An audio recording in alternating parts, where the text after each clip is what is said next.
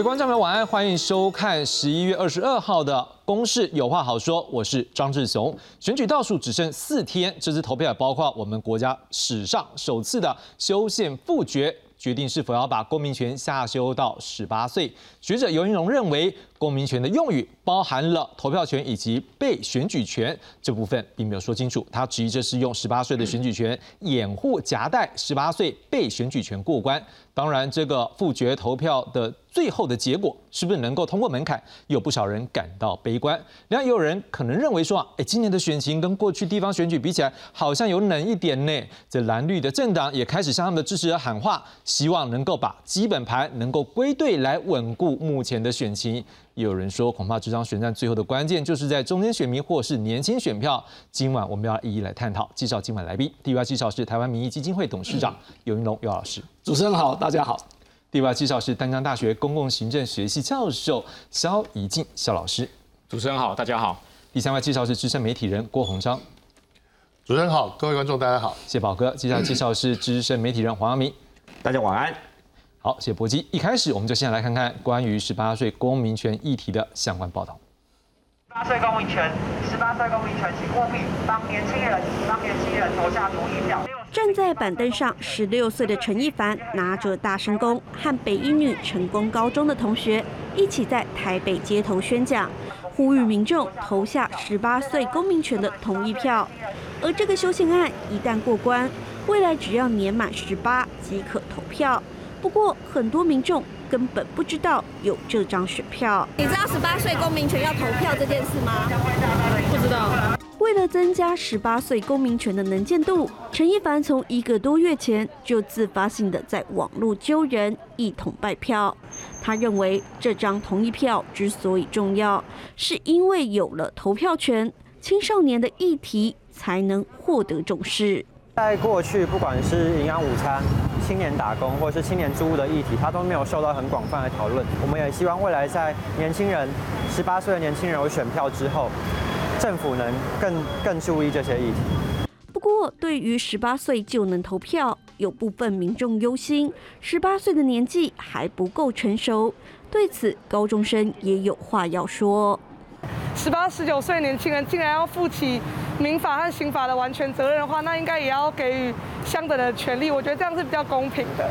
十八岁可以结婚、当兵，一旦触法还必须负刑事责任。因此，青少年认为他们也应该拥有选举权。而跨党派立委也一致支持这个修宪案，只是通过的门槛极高，必须取得一半的同意票，也就是要冲破九百六十二万票才能过关。而学者认为，成败的关键在投票率，但今年选情人加上确诊者无法投票，挑战不小。最后，十八岁公民权能不能跨过门槛？十一月二十六号，答案就会揭晓。记者许春凤、陈保罗台北报道。可能有些观众朋友刚刚听到好几个名词，什么公民权啦、投票权啦、被选举权啦，没关系，我们来做个整理，让大家可以比较清楚一下今天这个议题，可能大家有一些什么样的关注的焦点。我们现在看到的是，在公民复决事项这一次的这个修正案是《中华民国宪法增修条文》增订第一条之一条文的修正案。这修正案的主文，它指的是中华民国国民年满十八岁者，有依法选举、罢免。创制、复决及参加公民投票之权，除本宪法及法律别有规定外，则年满十八岁者有依法被选举之权，而宪法第一百三十条之规定停止适用。所以换句话说，我们刚刚看到里面有几个名词哦。第一个，如果修宪过的话，那当然在十八岁的民众呢，过十八岁满十八岁的民众呢，他们有选举。有罢免、有创制、有复决，还有参加公民投票的权利。当然，还有一个部分，只要是宪法及法律别有规定的以外的部分，他们就依法可以被选举。好，那一百三十条规定就因此会停止适用。那一百三十条是什么呢？我们也帮大家整理一下。现在我们的一百三十条是说，中华民国国民年满二十岁者有依法选举之权。好，看到我这边讲的是二十岁哦，你满二十岁就依法选举之权。所以如果修宪过的话，就从二十岁降到十八岁。那另外还有一个部分，我们来看，除本宪法跟法律别有规定者外，年满二十三岁者有依法被选举之权。也就是说。现在的法，我们的宪法规定是二十三岁满，你就有依法被选举之权。如果目前这修宪通过的话，就是降到十八岁。也就是说，在宪法一百三十条呢，它是有分成，一个是投票权，好，一个是有被选举权。所以我们今天要请问尤老师，所以就过去的宪法，哦不，现在的宪法以及未来这修宪案的准，您的看法是？嗯，这是第八次修宪，而且第一次的这个公民复决的啊公投啊，啊宪制啊是宪改的公投了啊。那前一次是二零零五年，那时隔十八年，这一次在进行修宪是很不容易的事情。不过大家可以感觉到，这次修宪是很冷，为什么？因为社会没有讨论，政党。在立法院通过之后，虽然公告半年，但是也没有怎么去讨论这个东西。选举开始之后到现在，可能到最后一个礼拜才开始，人们感感觉到说：“哎呀，还有一个修宪公投。”所以呃，基本上社会对修宪啊，尤其是所谓十八岁公民权这一件事情来讲，是很冷淡的。呃，跟政党、跟政治人物有关系，他们也要负相当的责任。我要讲的一点就是说，其实十八岁公民权的说法是啊不严谨的、不精确的。你刚刚刚啊，这个志雄讲那么完整的这一次修宪的内容，谈的都是十八岁参政权、参政权、选举罢免、创制复决及公投之权，然后被选举权。十八岁参政权才是精确的说法，十八岁公民权就变成有点太含糊，甚至鱼目混珠的这样的一个状况。在这个一九六六年通过的这个呃这个呃就是 ICCPR 哈，那么就是说公民与政治权利国际公约哈，那里面所规定的这个公民权是。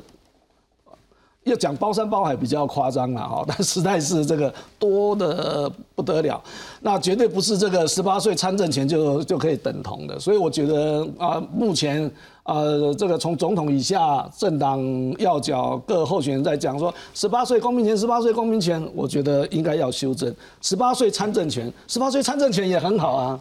那第一个就是说十八岁参政权有选举，十八岁就有选举权，我觉得这是应该的，这也是我。长期的宪政的主张，那为什么？因为这是一种民主的深化嘛，扩大国民的政治参与。大大概这个争议不会很大，比较有争议的是，呃，十八岁被选举权，在我们的社会里面，多少年来没有人在讨论啊十八岁被选举权这个问题。十八岁选举权这个是举世的这一个潮流，文明的国家也都呃都调到十八岁了，台湾算是很慢的。但是在台湾，呃的，对这个问题就是说争议会比较少。但是呢，呃，十八岁被选举权，呃，刚刚呃提到的这些内容来看的话，呃，你仔细去看你会发现啊，这个呃十八岁被选举权如果通过的话，啊，的确很有可能在未来，的确很有可能在未来，啊，你说经过修法也好，呃，修法是必然的哈，那。呃，十八岁的个国民，他可以去选立委，可以选市议员，可以去选啊这个县市议员，可以选乡镇市民代表，可以选乡镇市市长，啊，甚至村里长。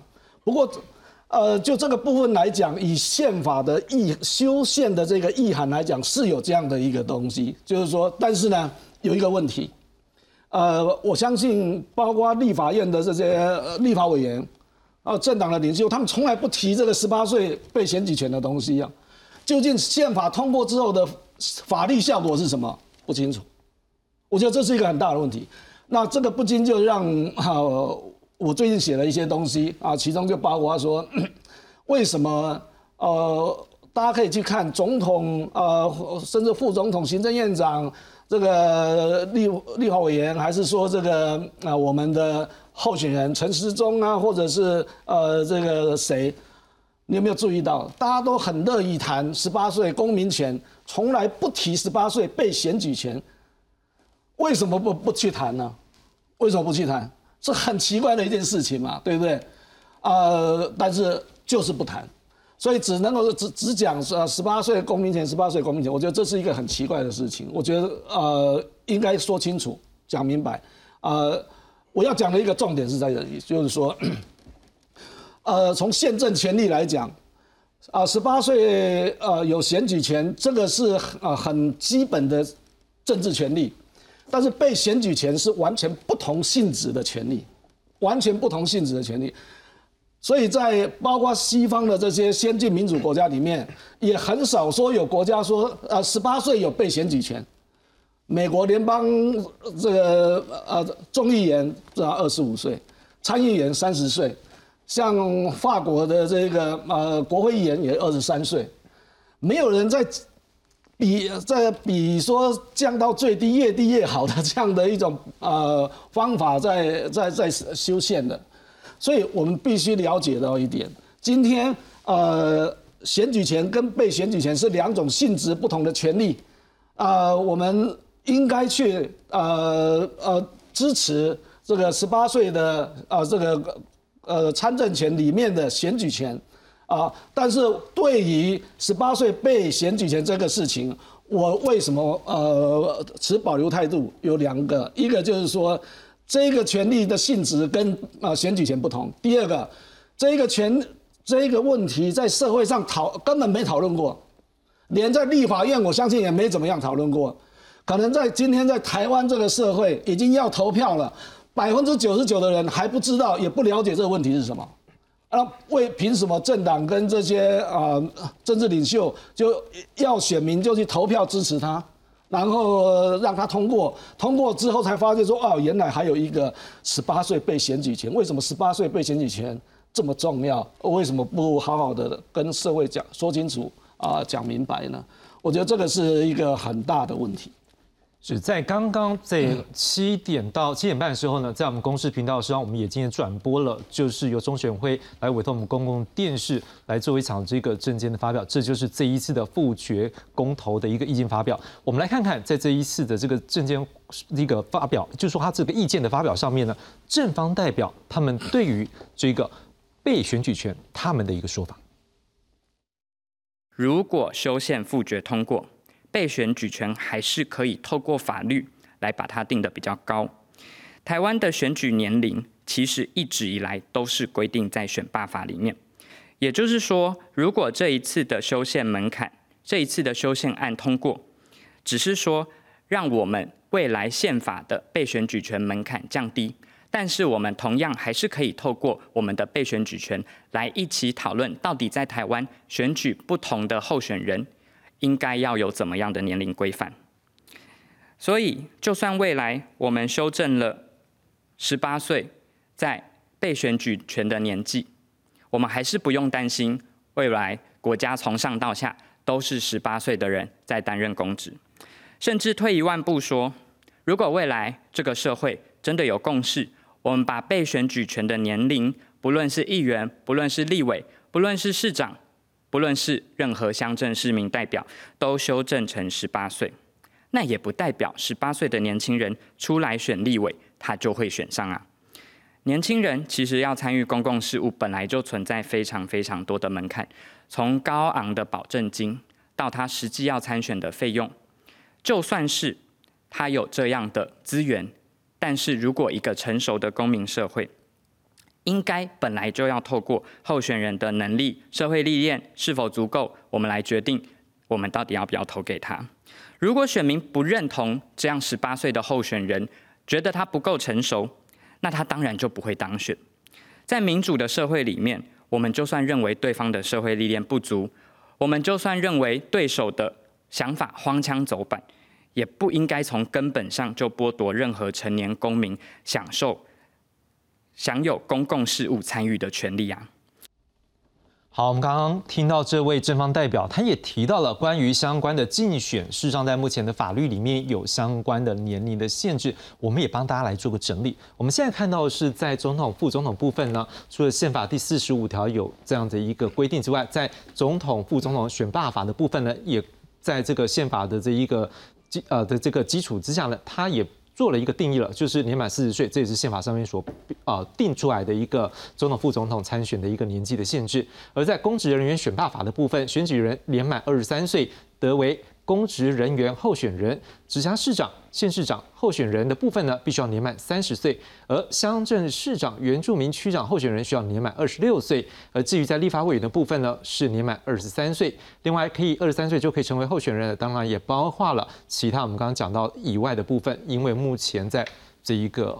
被选举权的部分呢，定的就是在二十三岁。所以我想请问一下肖老师，你怎么样看？说包括刚有老师也认为说这讨论的不够多，可我们也听到这一个年轻世代，他也认为说，我如果是得到选民的认同、选民的支持，那是不是也应该给年轻人一个公平的参选的机会？OK，啊，这是一个很重要也很有趣的一个问题哦。事实上，呃，就如同刚刚有老师所讲的哦，呃，这个公民权十八岁，事实上是包含选举权跟被选举权哦。我相信。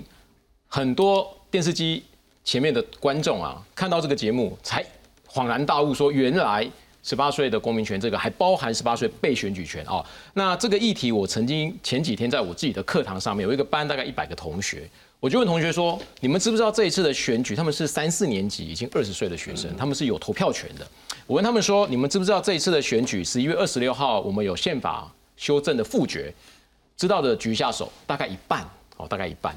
我再问说，那你们知不知道呃这一次的这个投票呃这个宪法复决的意涵是什么？哦，大多数知道的同学他知道说，老师就是公民的这个投票权下修到十八岁。嗯我说那你们知不知道包含十八岁可以被投票？好，依照我们现在的一个复决的这个内容的主文，它是可以去选立委，可以去选乡镇市长。OK 哦，那他们说不知道哦。我说那我们来。表决一下好了，呃，我来举个手，让我知道你们到底知不知道。我说，你们知道十八岁下修到十八岁的这个投票权的举一下手，大概一半。我说，那你们知道可以下修被投票权到十八岁的举一下手，大概全班十个不到，啊，全班一百个不到十个哦。所以确实这个议题在我们的社会上是没有被充分讨论的哦。那当然，刚刚有一些说法是说，就让大家投票的时候来决定。那我们都知道，民主政治是应该要经过充分的沟通讨论，正反双方把他的意见拿出来之后，我们再来去投票。否则，如果没有经过充分的讨论就去投票的话，是不是是不是这样子的投票，反而是一个不理性的结果？OK 哦，好，那刚刚我们提到了，呃，十八岁的投票权下修跟被选举权下修，事实上这是两个完全不同的议题哦。我们看到很多民意调查，有各式各样的，包含有老师的民意调查哦，有各式各样的结果。民众真的了解这个议题包含着十八岁被投票权吗？我认为这个就类似我们在民意调查的时候，事实上是一提两问的。我支不支持十八岁的投票权，跟我支不支持十八岁的被投票权，这是两件事情。事实上，我相信这个题目如果拆开来问的话，我们得出来的民意调查是完全不一样的。支持十八岁。被投票权的跟支持十八岁可以去投票的是两群不同的人，我的看法是这样。是，老师既然是说，如果真的我们都觉得说讨论不够充足，我们是不是就让我们今天在节目里面多点稍微分析一点给观众来知道？我想说，先肖老师，你是不是就学理上，我们知道就被投票权这件事情，可以把降到十八岁可能的优点以及可能比较没有那么好的地方、疑虑的地方，好了，不能讲没有那么好的地方，他可能有疑虑的地方，是不是来跟观众说一下？是，当然把这个被投票权下修到十八岁，可以让我们的呃这个年轻的学生们啊，因为大部分十八岁都还在读书，让他们对公共事务可能更加关心。OK，呃，但是问题我们要反过来去思考一件事情，就是说，在一个十八岁，我们想十八岁大概是高中，甚至还没毕业，嗯，他对于公共事务的了解程度是如何？我们是不是已经让他们有做好了这样的心理准备？OK，我们可以发现，甚至一些资料显示。呃，他们对于年轻的民众，对于是不是自己做好了这样的准备，可能自己都会有一些怀疑。我的意思是说，支持的论述当然很好，我们可以扩大政治的呃，扩大民众参与政治，然后让年轻的民众也可以去参与政治。问题是，他们自己认为自己做好准备了没有？OK，他同意不同意是一回事，但是等他真正上战场的时候，那又是另外一回事了。所以他自己有没有做好准备？所以呃，我觉得就是呃有好处没有错，扩大呃公民的参与。但是呃，年轻的学者，您对不起，年轻的学子，他们是不是真的做好准备了？这个我可能有稍微一点啊，保持着保留的态度。是，宝哥你怎么样看？就是说他可能有的好处跟可能的疑虑，就一个长期在跑政治新闻的一个记者的角度啊，你怎么样来分析？我觉得在目前台湾整个民主发展的这个历程来看，事实上，如果说呃讲到修宪，很多人提到说以前老一辈说啊，等在国民大会就要处理嘛。国民大会是哪一年才废掉的？就是说失去功能的，两千零五年，也就是说第一次政党轮替之后的五年才发生。那么如果说大家都认为说十八岁的人不需要或者说不被信赖被选举的话，那我们是不是还有很多事情要做，而不是说只是说降低门槛就是不好的？因为我们现在还连废除宪法的框架，这就像一个戒严令一样。如果没有当初一九九零年到一九八七年的废除戒严令，那时候我还在高中，我刚好十八岁，我在台中二中的阳台，就是我们这个走廊的这个栏杆上，跟同学谈的就是要解严了。接下来台湾会发生什么事情？你说我们都不关心政治吗？其实大家都很关心，只是大家关心参与跟实际去做的程度不一样。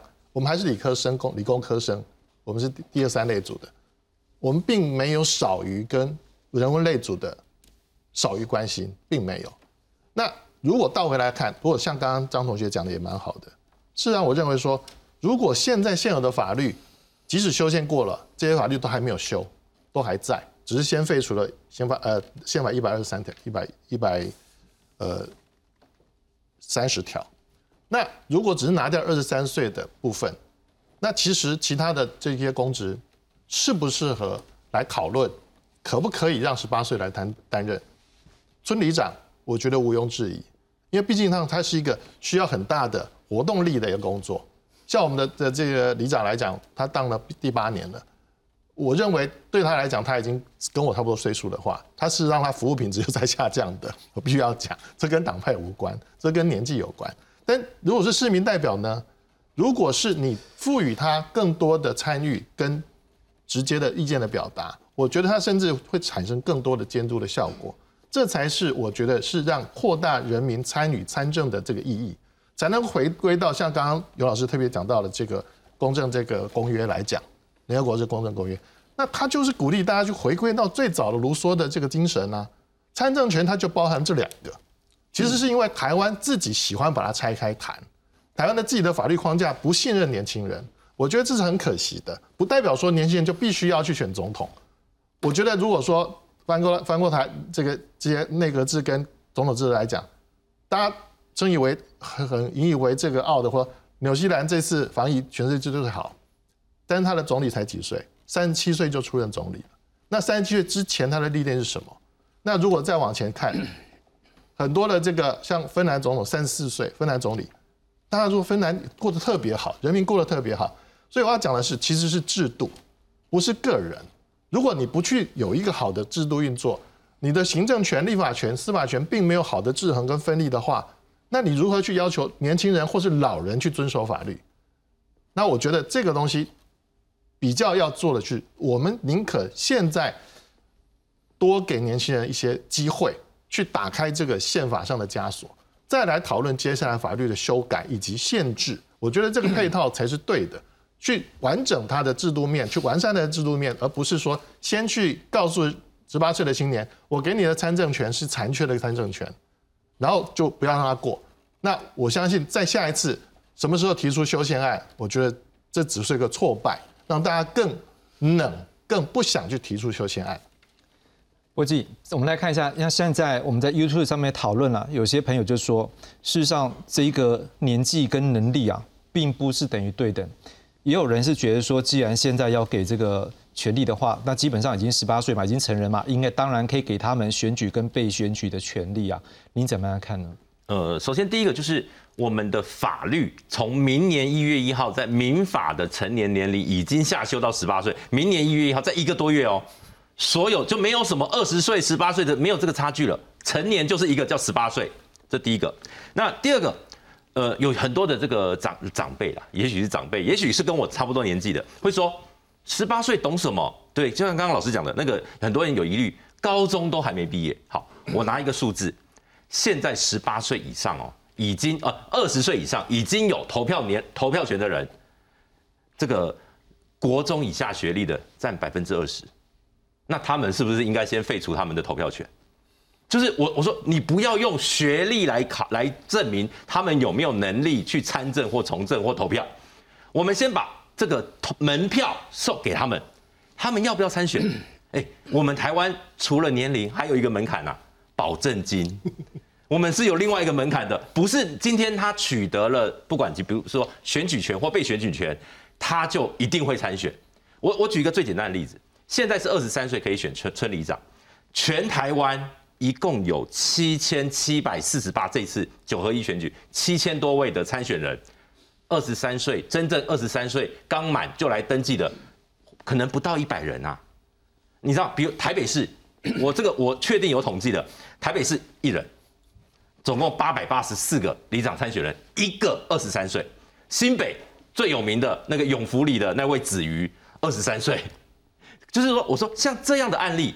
即便他同年龄哦，有可能有二十万人，也只有他一个人出来参选。所以未来，即便这个年龄层往下修，也很有可能没有人参选。所以，我当然我觉得后面还有一个所谓的配套修法，就是也许大家觉得立委不适合让十八岁人就来选，那也许在后面的选办法可以去做一些这个门槛的限制。我觉得这个是后续可以讨论。但我觉得他既然都成年了，该负完整的这个刑事民事责任，那。为什么不能这个参政权呢？我觉得这个是一个大家可以思考。第二个，我要思考就是说这个议题哦，因为是第一次，就像刚刚讲的，二零零五年以后第八次修宪，再次应该说第一次把修宪门槛这个所谓的复决门槛第一次实现。那我们就可以看一下，到时候投出来，我认为这个门槛它过高了。这个大家都知道，修宪门槛高到什么程度？我们今天就有媒体去试算了，比如说以。二零二零年或二零一八年的投票率，把今因为今天刚好中选会公布了这一次总总 有投票权的人的人数，呃一千九百二十三万九千三百九十二人。如果用二零二零年的投票率是七十四点九来计算的话，我们修宪同意门槛的这个九百六十一万九千六百九十七票，等于等于说就用七乘四哎七乘四九的这个投票率来计算的话。每三个人就要有两个人投同意票，这个、这个、这个、这个才会过，这个、这个修宪案才会过。那如果用二零一八地方选举的这个投票率，大概六成七去计算的话，每四个人要有三个人，就是七成五的以上的同意率。哇，这个门槛非常高，非常非常高。所以我我我对这个能不能过，我我我不乐观。但我认为朝向让十八岁既然已经成年了。很多人你知道，很多最近很多那个老一辈的说，哎呀，二十岁你才能办信用卡，怎么可以给你是现在做投票？没有，呃，明年就一个多月后，他们都可以了，都是十八 岁了。所以我觉得这个议题哦，当然我同意尤老师说的，应该要让社会多一点讨论。我觉得郑志勇有点自私，就是只讨论选举，不讨论修宪的事情，是让这个议题没有办法去扩散的一个很重要的原因。我有一点可以补补充一下啊。呃，也给杨明一个参考，给大家参考啊。两百多年前，美国的开国元勋 James Madison，啊，联邦主义论文集的最重要的作者，他就谈到这个选举权对被跟被选举权的差别。他说，美国美国人十八岁满十八岁应该有啊这个投票权，也就是说有选举权，但是呢。如果要让他没有当过一天公民，就让他也可以参选国会议员，他认为这是不适当的。这不是年纪大小的问题，而是整体宪政体制的健全、优良与否的问题。今天我们如果只是在谈说年纪十八岁，那有人会说，那你为什么不十六岁？啊，为什么不十二岁就可以？这变成一个没有意义的讨论。你从一个呃民主或者一个宪政体制，怎么样来能够健全的运作，比较成熟的运作，比较优质的运作，你必须要考虑很多的问题。所以，为什么今天十八岁被选举权不是世界啊这个民主先进民主国家的主流？我们不要把问题窄化成为啊，十八岁就应该有这个，你如果没给他，就好像是在歧视他，这样子的整个讨论的方向是错误的。刚才因为您这边有提到保证金，我觉得改天我们应该来开一题，因为这一个保证金题目可能对于年轻人参赛权也是一个，我们改天来它会变成一个高薪，是另外一个问题。那但是因为今天我还是想要再多听一点年轻人的声音，所以我们来看看今天有一些年轻人对这个议题也来发表他们的看法。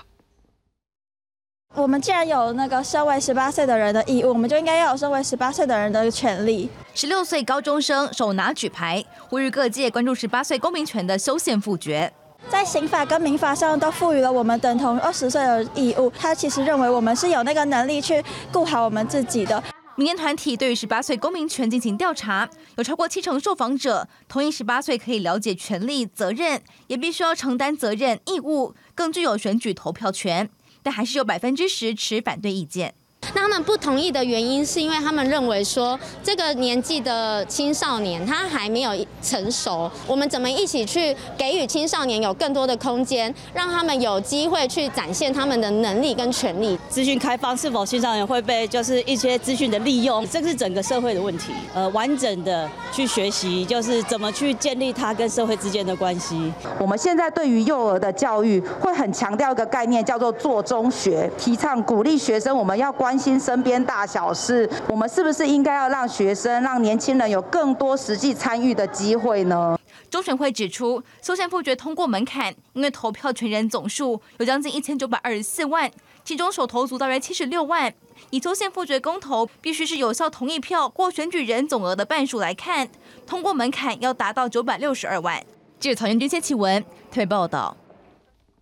好，包括刚刚波基或者是这报道，最后都提到这个门槛怎么算呢？我们带大家来看一下哦。来，根据中华民国宪法增修条文第十二条，这宪法的修改必须经过立法院立法委员四分之一之提议，四分之三的出席，然后出席委员要四分之三之决议，提出宪法修正案之后，并在公告半年后，经由中华民国自由地区选举人投票复决，有效同意票过这个选举人总额的半数。所以它分成两阶段，第一阶段立法院很不容易，对不对？过了。那第二阶段呢，也很恐怖了。为什么？因为要过半数。我们来看一下哦，这中选会公告的一个数字，这投票权人数是一千九百二十三万九千三百九十二人。我们来除一半，就是九百六十一万九千六百九十七票。哎，这数字有人说说比这个蔡总统当选票数还要多，但是当然也是有机会啊。如果说大家都去投的话，也是有机会。但是这个有没有机会，或者是要不要进一步，大家能够多一点讨论呢？来，尤老师，你怎么样看？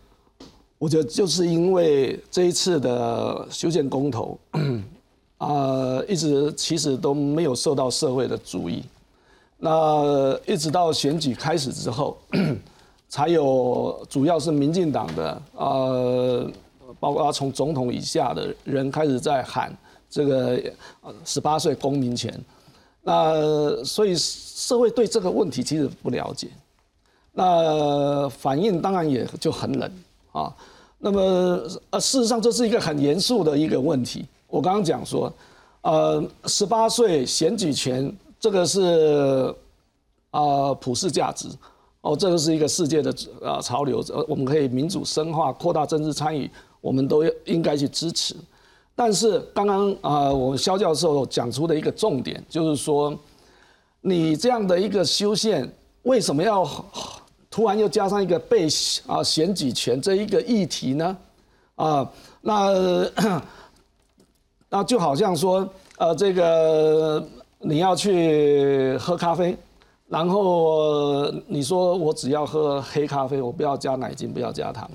呃，店员说不行，我就是要给你糖，给给你这个奶精，那就变成说这是一个很呃很奇怪的问题，就是说，呃，我们喜欢我们支持呃选举权，但是我们对这个被选举权这是有很大的疑虑的。但你现在把它放在一起，那你说我们应该怎么投票？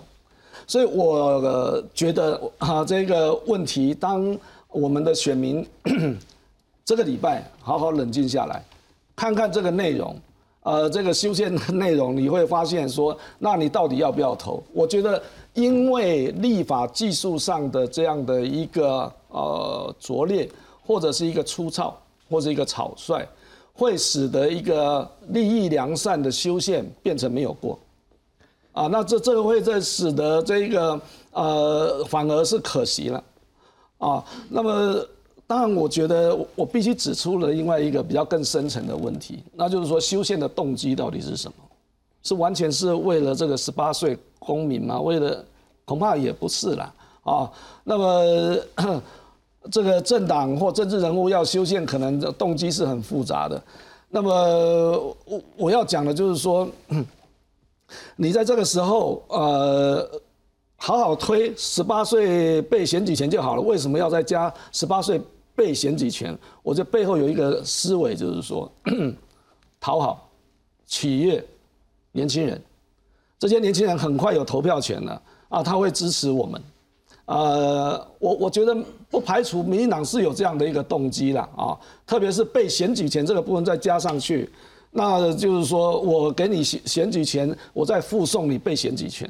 我觉得这种啊，就宪改来讲，呃，心存这样的一个动机，我觉得是不好的。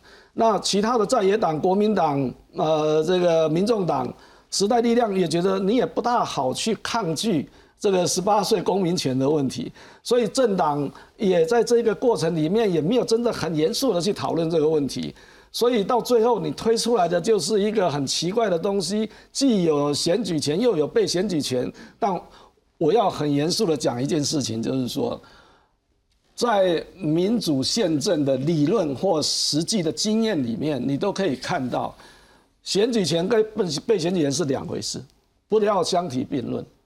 啊，你去看这些主要的民主国家，为什么没有？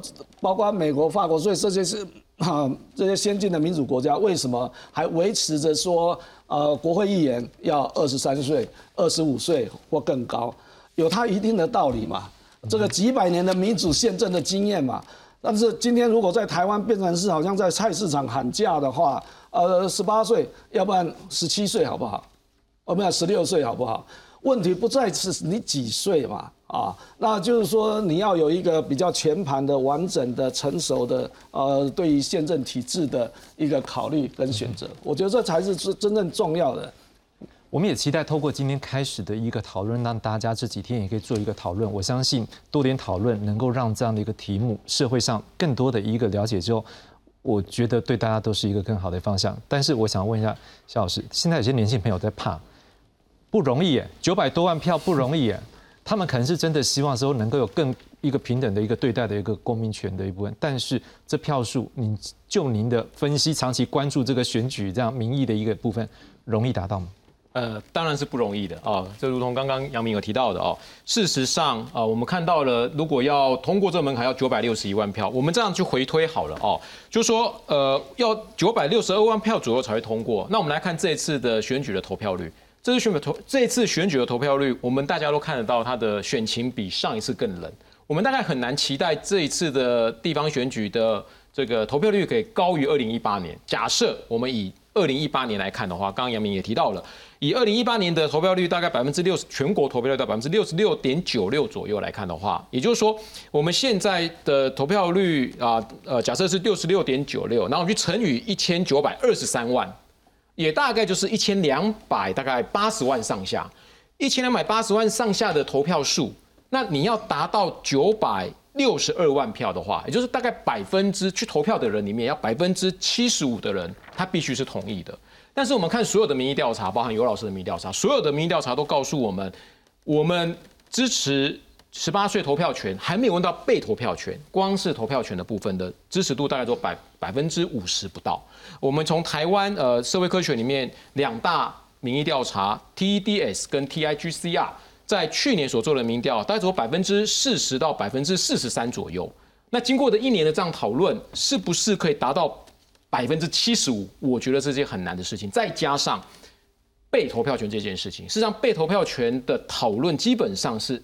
没有被充分讨论的，而目前就我所知，被投票权同意的民众的比例，事实上是并不高的。所以，如果说这一次把被投票权这件事情把它放大了，我觉得要让去投票的人有百分之七十五同意这个议题，我觉得是非常非常困难的一件事情。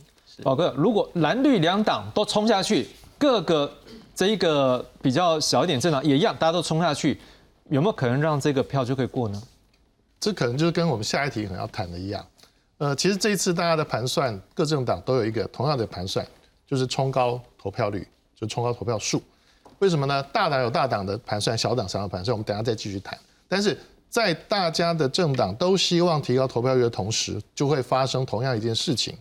既然我都已经到投开票所，我已经领了票，而且这些呃投开票人员都还是会给你空投票嘛，基本上很少人会拒领。那我认为也许不会过。但是如果不过，也会产生，就像尤老师刚刚提到的，就是因为缺乏讨论啊。而且我刚刚听到尤老师讲的非常好，但是我觉得好像时空有点太晚。如果是在今年年初就这么激烈的有老师提出这么强的质疑的时候，我觉得可能今天修出来的修宪案就不是这样的条文，就非常可惜。但是说真的，既然已经买一送一到你门口来了，如果你还不会。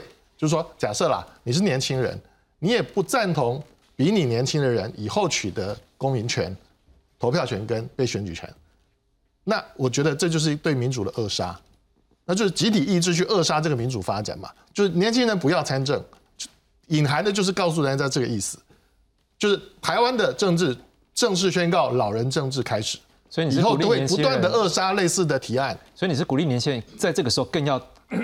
让身边朋友都知道，对不对？应该自己自身去弄清楚，是不是这个权利到你手上了？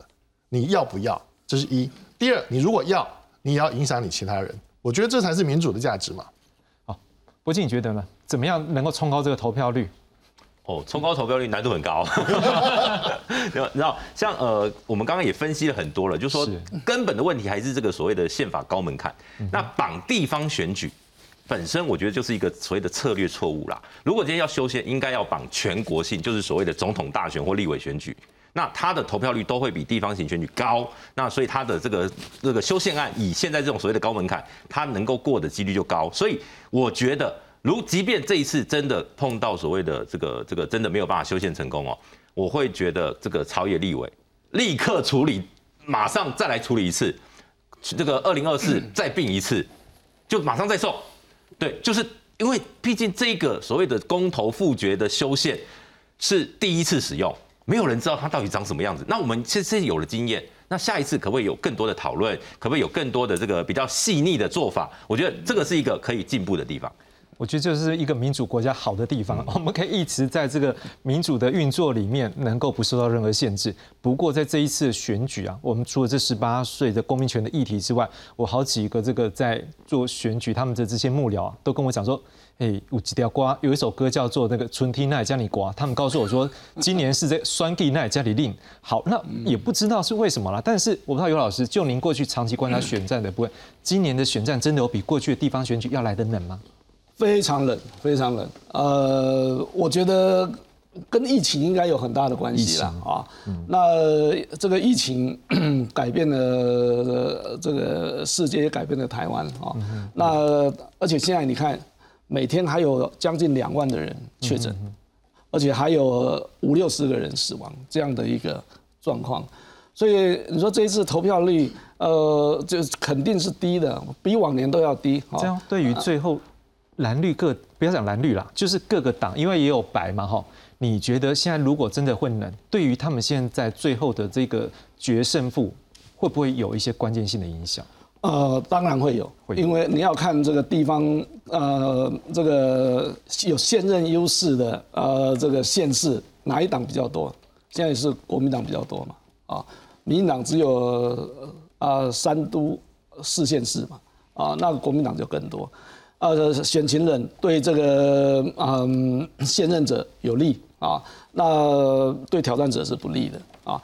那所以在这种情况底下，呃，我觉得时时间已到最后的关头了啦，要怎么样去炒热选情，我我看是很困难呐啊。那除了这一个呃这个所谓疫情之外，我觉得这一次其实。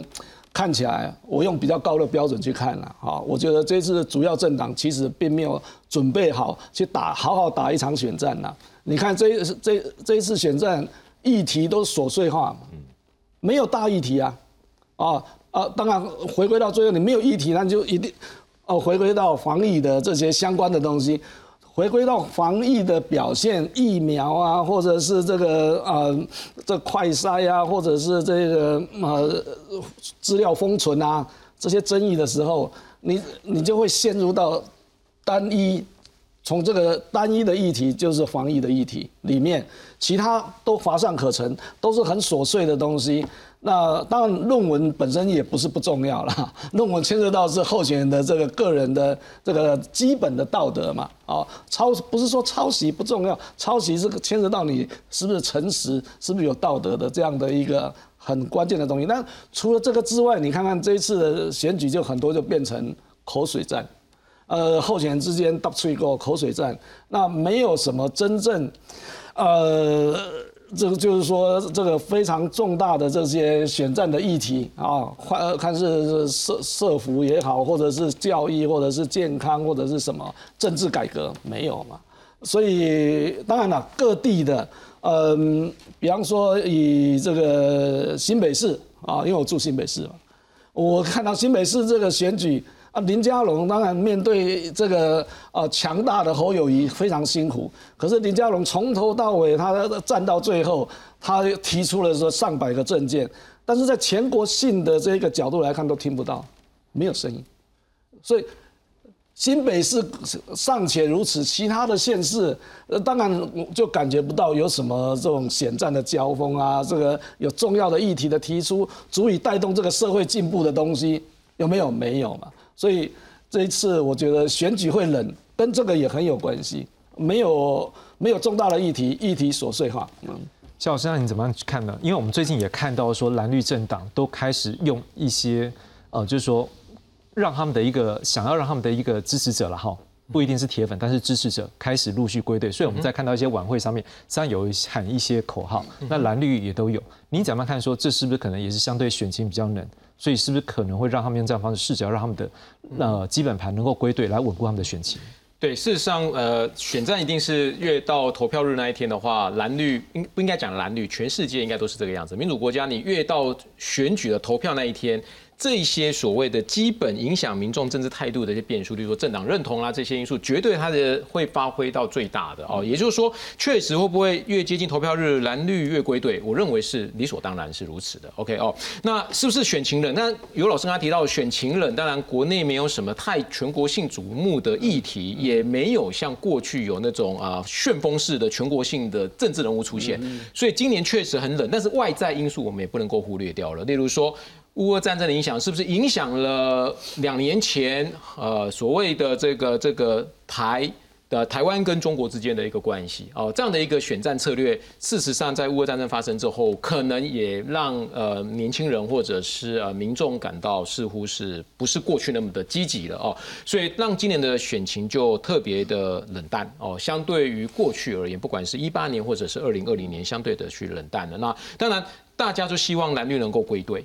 OK 哦，但是蓝绿归队，大家就会思考一个问题啦。假设蓝绿都归队，那影响是谁？就是呃所谓的中间选民或者是年轻选民，因为我们都认为说年轻人他们的政治态度蓝绿不是那么的明确，所以呢，是不是蓝绿归队了之后，整个聚焦是在年轻选票这一部分哦？问题是年轻民众的选票是是。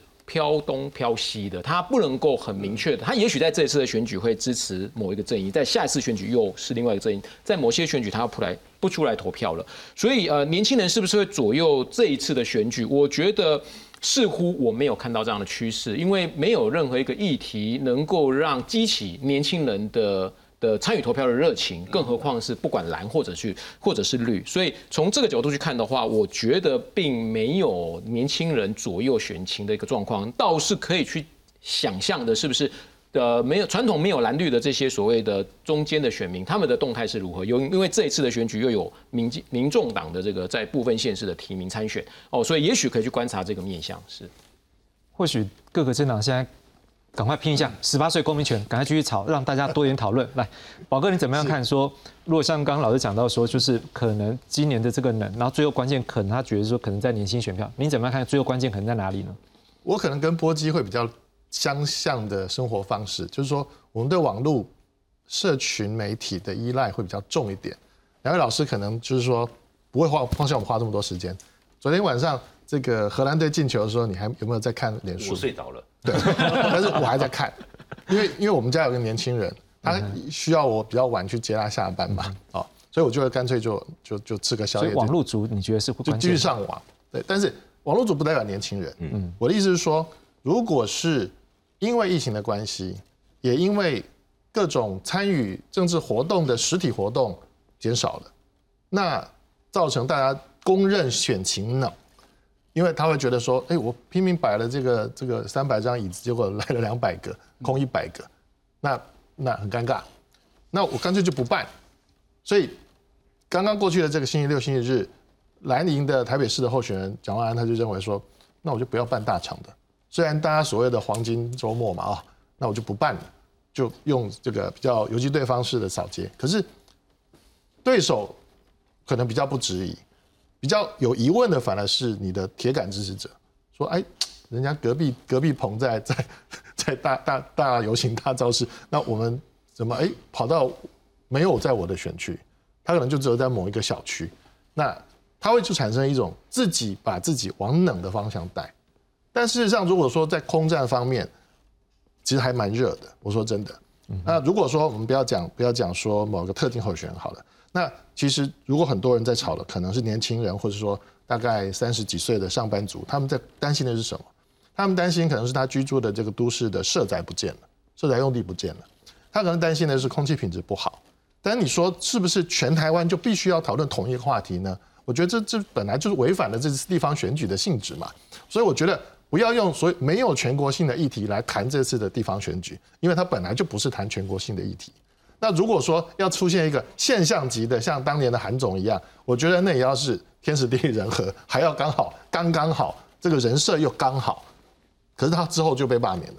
所以，我我认为说，如果我们要谈论选举能不能热不热，呃，都可以谈。但是如果说就会这样子就决定了整个选举胜负吗？我觉得这中间还有很多环节我们都漏掉了。那波金，你觉得哪个族群可能是最后的关键？哦，首先第一个就是说。这一次选举，我曾经看过一篇报道，他是说，因为疫情影响了选举的模式，那变变得，比如说以前在榕树下泡茶聊天的这些长长者们，现在都在在家里面划手机、看社群、看赖群组。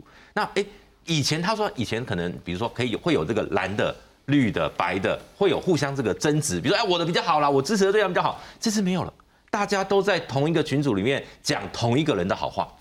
就是我的同温层效应会增会增强，然后呢，所以每一个这个，比如说我是蓝的，我支持的对象，我觉得他会当选；我是绿的，我觉得我支持的对象我会当选。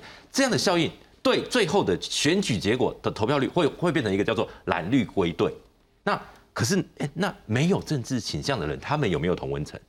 这就是刚刚洪章讲的，网络的社群讨论，也许就不是蓝绿了，也许就是其他的议题。就好比，哎，我们现在讨论氏族，呃，什么魔兽打来 NBA 来台这个打球，然后呢，讨论这个什么艺人的离婚的议题等等的。可是会不会让他们有这样的动力走出门去投那一票？我目前感受不到。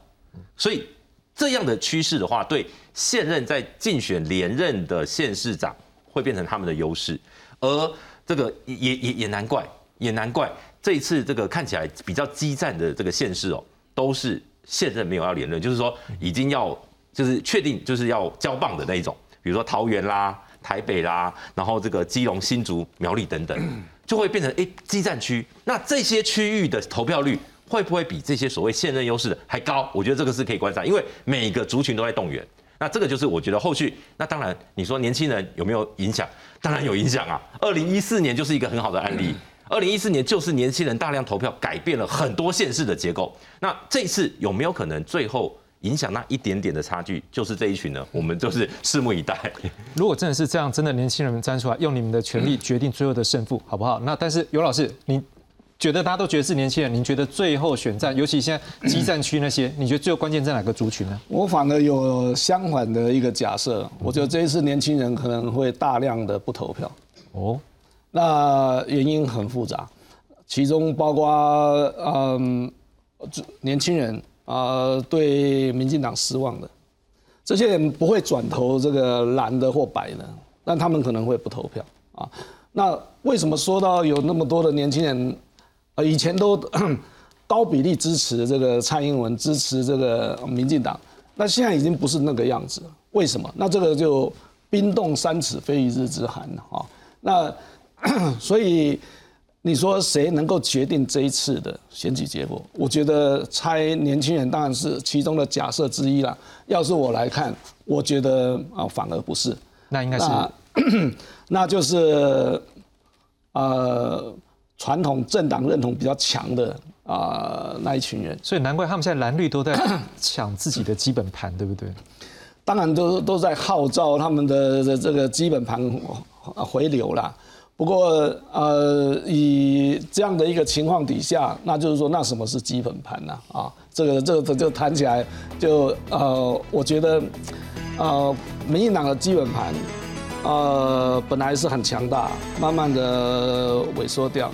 跟过去这几个月的这个政府呃政政党的表现有关系。那国民党呢？